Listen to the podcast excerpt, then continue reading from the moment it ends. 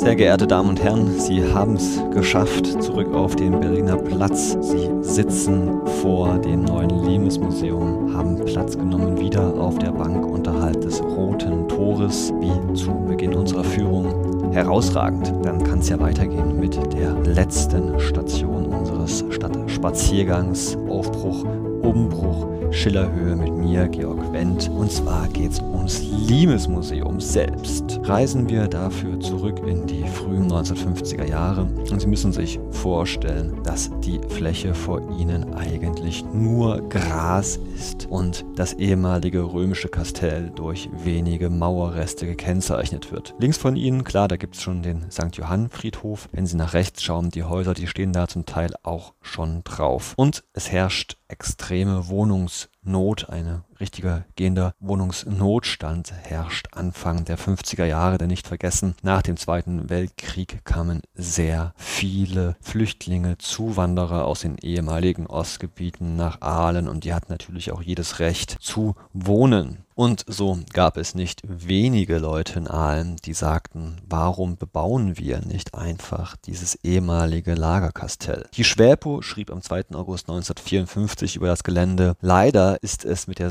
Sehenswürdigkeit auf der Schillerhöhe nicht allzu weit her. Es ist dort gar nicht sehr viel zu sehen, ja genau genommen so wenig, dass viele Ahner gar nicht wissen, wo das viel umstrittene Kastell seinen Platz hat.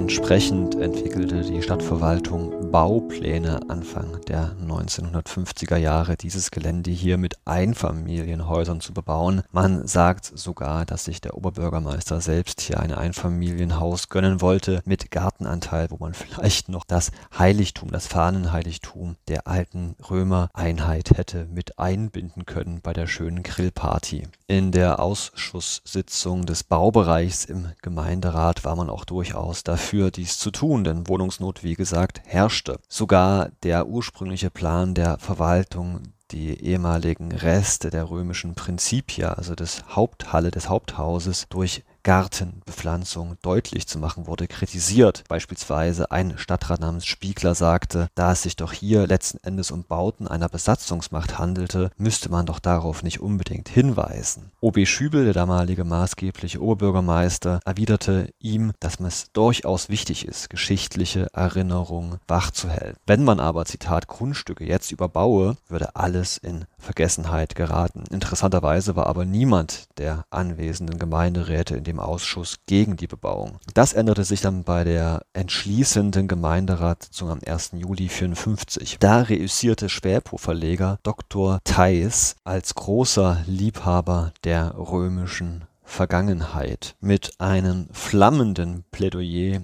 überredete er den Gemeinderat trotz Wohnungsnot eine archäologisch-historische Kommission einzurichten, um über den weiteren Umgang mit diesem ja so besonderen Gelände zu beraten.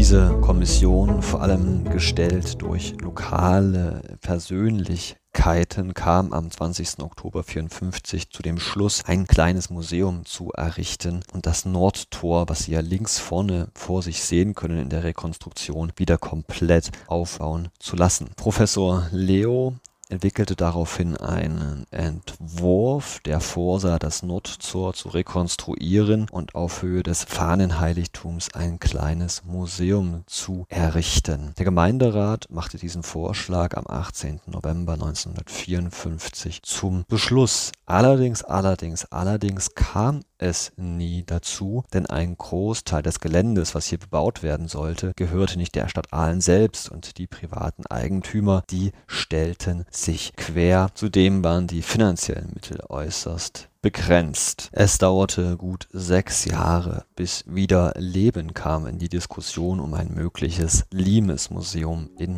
Aalen.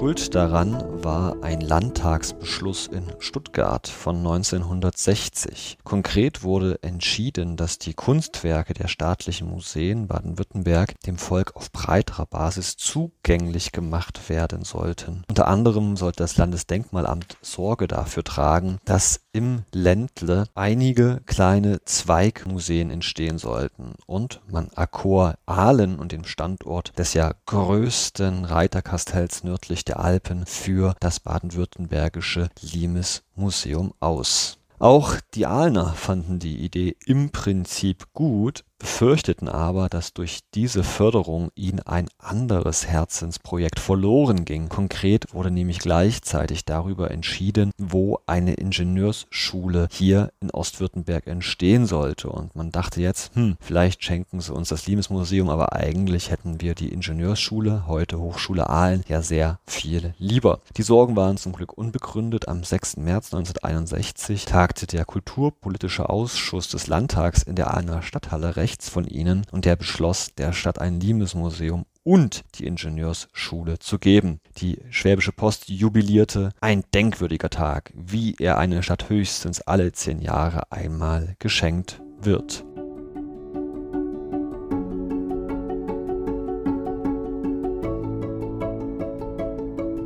Am 10. März 1961, also kurz darauf, beschloss die Stadt, das Limes-Museum in Aalen zu errichten, nach den Plänen von Professor Leo und dem Landesmuseum unentgeltlich zur Verfügung zu stellen, sowohl die Unterhaltungskosten des Museums und die Personalkosten zu übernehmen. Übrigens, das ist ein Deal, auf Deutsch gesagt, der bis heute noch gilt. Stadt kümmert sich um Didaktik, um das Haus, um das Personal, das Land kümmert sich um die wissenschaftliche Ausstattung. Leos Plan sah ein zweistöckiges Gebäude von 22 mal 11 Meter vor, wo im Obergeschoss der Ausstellungssaal mit rund 223 Quadratmetern sich befindet. Übrigens, das Gebäude existiert im weitesten Sinne immer noch, denn das linke Ende des heutigen Limes-Museums, also da, wo schon St. Johann fast anfängt, dieser vordere linke Bereich ist quasi das Ursprungsgebäude des heutigen Limes-Museums. Wenn Sie möchten, können Sie sich das auch nochmal in der Bilderstrecke des Stadtspaziergangs, wie gesagt, der Link ist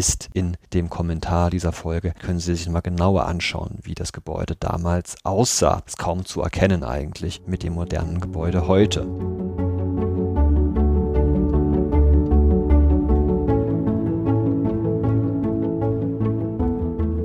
Was das Gelände selbst betraf, entschied man sich dagegen, das Nordtor sowie die Reste des alten Kastells wieder aufzubauen. Grund dafür war, dass man ohnehin nicht hätte das ganze Lager wie bei der Saalburg bei Frankfurt aufbauen können und die Rekonstruktion nur eines Turmes hätte bei weitem nicht die erwünschte Wirkung gezeigt. Im Herbst 1961 wurde dann der Baugrund des Gebäudes und auch das rechtliche Gelände durch Dr. Zürn vom Landesmuseum Baden-Württemberg untersucht und die Reste des Nordtores freigelegt, die Sie ja hier links vor sich noch sehen können. Ende November 61 konnte mit den Bauarbeiten begonnen werden. Am 11. Mai 62 feierte man Richtfest und am 16. August 63 war das Gebäude endlich bezugsfertig. Also da hat dann fast dann doch zwei Jahre gedauert für dieses vergleichsweise kleine Gebäude. Die Schwäbische Post, deren Verleger Dr. Theis ja maßgeblich gewesen ist für dieses Gebäude, sie jubilierte 63, Zitat, das Erfolgsrezept dieses Gebäudes, die Liebe zur Heimat, die Verpflichtung gegenüber dem großen Erbe unserer Abend abendländischen Kultur, Bürgersinn, Aufgeschlossenheit und Beharrlichkeit. Und tatsächlich, dieses Gebäude war ein Startpunkt für die Auseinandersetzung der Aalener mit der Geschichte zum einen und zum anderen auch der Startpunkt für das Selbstverständnis von Aalen als ein auch touristisches Zentrum, was eben aufgrund der besonderen Vergangenheit der römischen Bedeutung hier auch Menschen von nah und fern anziehen kann. Die Kosten für das Gebäude beliefen sich auf insgesamt 320.000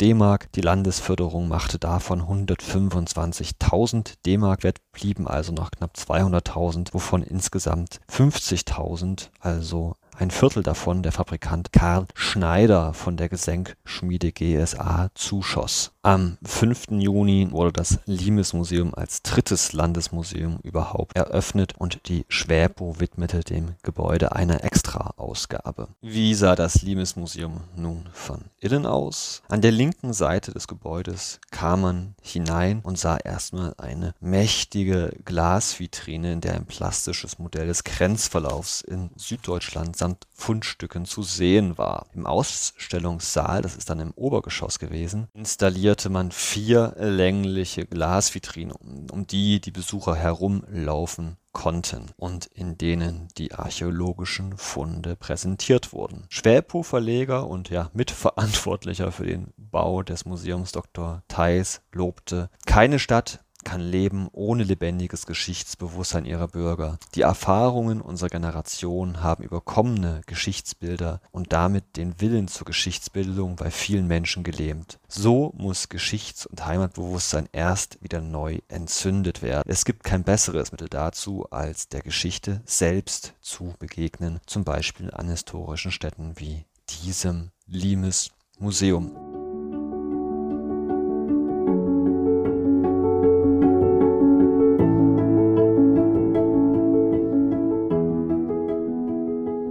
Und damit hat Herr Theis vielleicht bisschen geschwurbelt, aber dann doch die wahren Worte gefunden. Ja, erst die Auseinandersetzung mit der Geschichte zeigt dem Menschen, wo sie stehen, wer sie sind und was sie umgibt. Das gilt natürlich nicht nur für die römische Geschichte. Es sollten in den Folgejahrzehnten noch viele schmerzhafte Auseinandersetzungen gerade mit dem schwierigen 20. Jahrhundert folgen und ich denke, auch heute sind wir noch lange nicht so weit sagen zu können, dass das alles aufgearbeitet ist. Für Ahlen war es aber ein wichtiger Anfang und für Aalen war dieses Baugebiet mit diesen ja symbolbehafteten Gebäuden ein großes Thema. Denn vergessen wir nicht, Aalen war vor dem Bau dieser Gebäude ein kleines Industriestädtchen mit Eisenbahnanbindung und nach diesen 20, 30 Jahren und auch dank dieser hier erstellten Gebäude war es eine Stadt mit einem großen Musentempel rechts von ihnen, mit einer funktionierenden Erinnerungskultur, mit einem Koniferengarten und einer Liebe für die Botanik, die es so vor dem Krieg in dem Umfang nicht gegeben hat. Eine Stadt auch, die die Wissenschaft schätzt und diese fördert, wie bei der Volks- und Schulsternwarte und die ein historisches Bewusstsein entwickelt hat, ein historisches Bewusstsein, das wichtig war zur Selbsterkenntnis, aber auch ein Startpunkt war für den Tourismus, von dem bis heute die Ahlener profitieren. Das war's von mir, von mir Georg Wendt, das war's von der Führung Aufbruch, Umbruch,